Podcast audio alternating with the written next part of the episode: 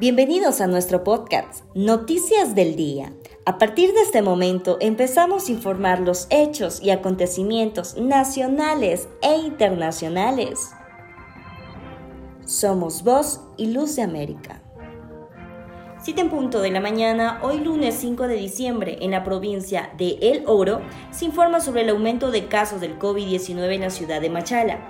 Esta información fue brindada por Priscila Hurtado, directora del Ministerio de Salud Pública, Cantón Machala. Se han registrado 101 casos, de tres de ellos en estado grave.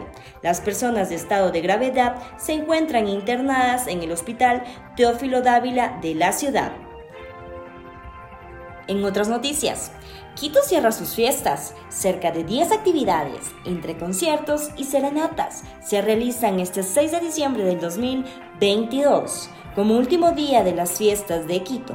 Estos principales eventos están la sesión solemne y los conciertos de los artistas internacionales Fanny Lu y Anuel AA quienes presentan y estarán cerrando las fiestas a partir de las 18 horas en el Parque Bicentenario.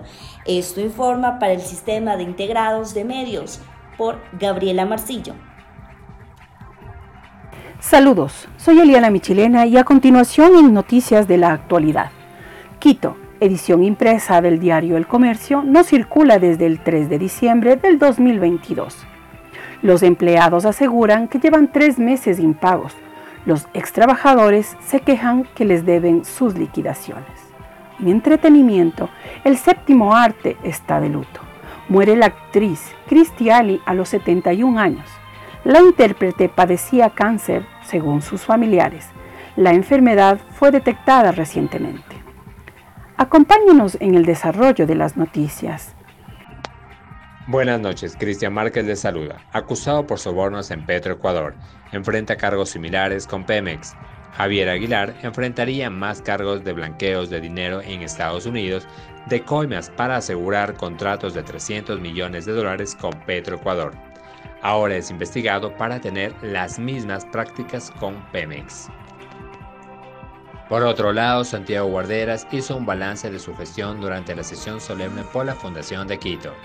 El alcalde Santiago Guarderas dio un balance de su gestión durante la sesión solemne por los 488 años de la Fundación de Quito, evento que se realizó en el Centro de Convenciones Bicentenario desde las 16 horas de este martes 6 de diciembre del 2022.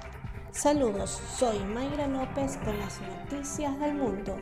Argentina, Cristina Fernández al Club de los Sentenciados seis años de prisión dictó un tribunal en contra de la vicepresidenta de Argentina, Cristina Fernández, por el delito de administración fraudulenta de fondos públicos. Colombia. Los barrios reclaman su espacio en Bogotá. En la capital colombiana se activan cinco pilotos que buscan que estos sean lugares sin tráficos o de baja velocidad, con prioridad a los peatones. Estos modelos son células urbanas dentro de un perímetro en donde la prioridad es el peatón, sustituye el asfalto y surge una nueva ciudad. Noticias en desarrollo con Carlos Cruz.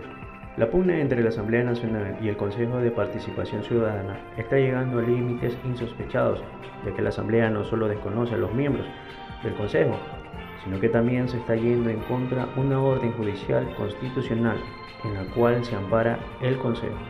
Para seguir en funciones, la medida cautelar que acogió un juez para que se mantenga el Consejo de ninguna manera puede ser ignorada. Y en otras noticias, la selección de Marruecos asombró al mundo futbolístico al derrotar a la selección de España, amplia favorita para ser de las que llegue a disfrutar la final de la Copa del Mundo.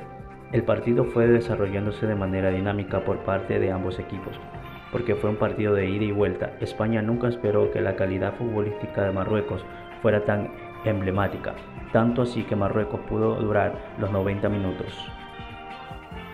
Hasta aquí mi participación con ustedes al aire, presentando noticias al día. Con esto me despido sin antes agradecer su compañía. Informa Sistema Integrados de Medios por Gabriela Marcillo.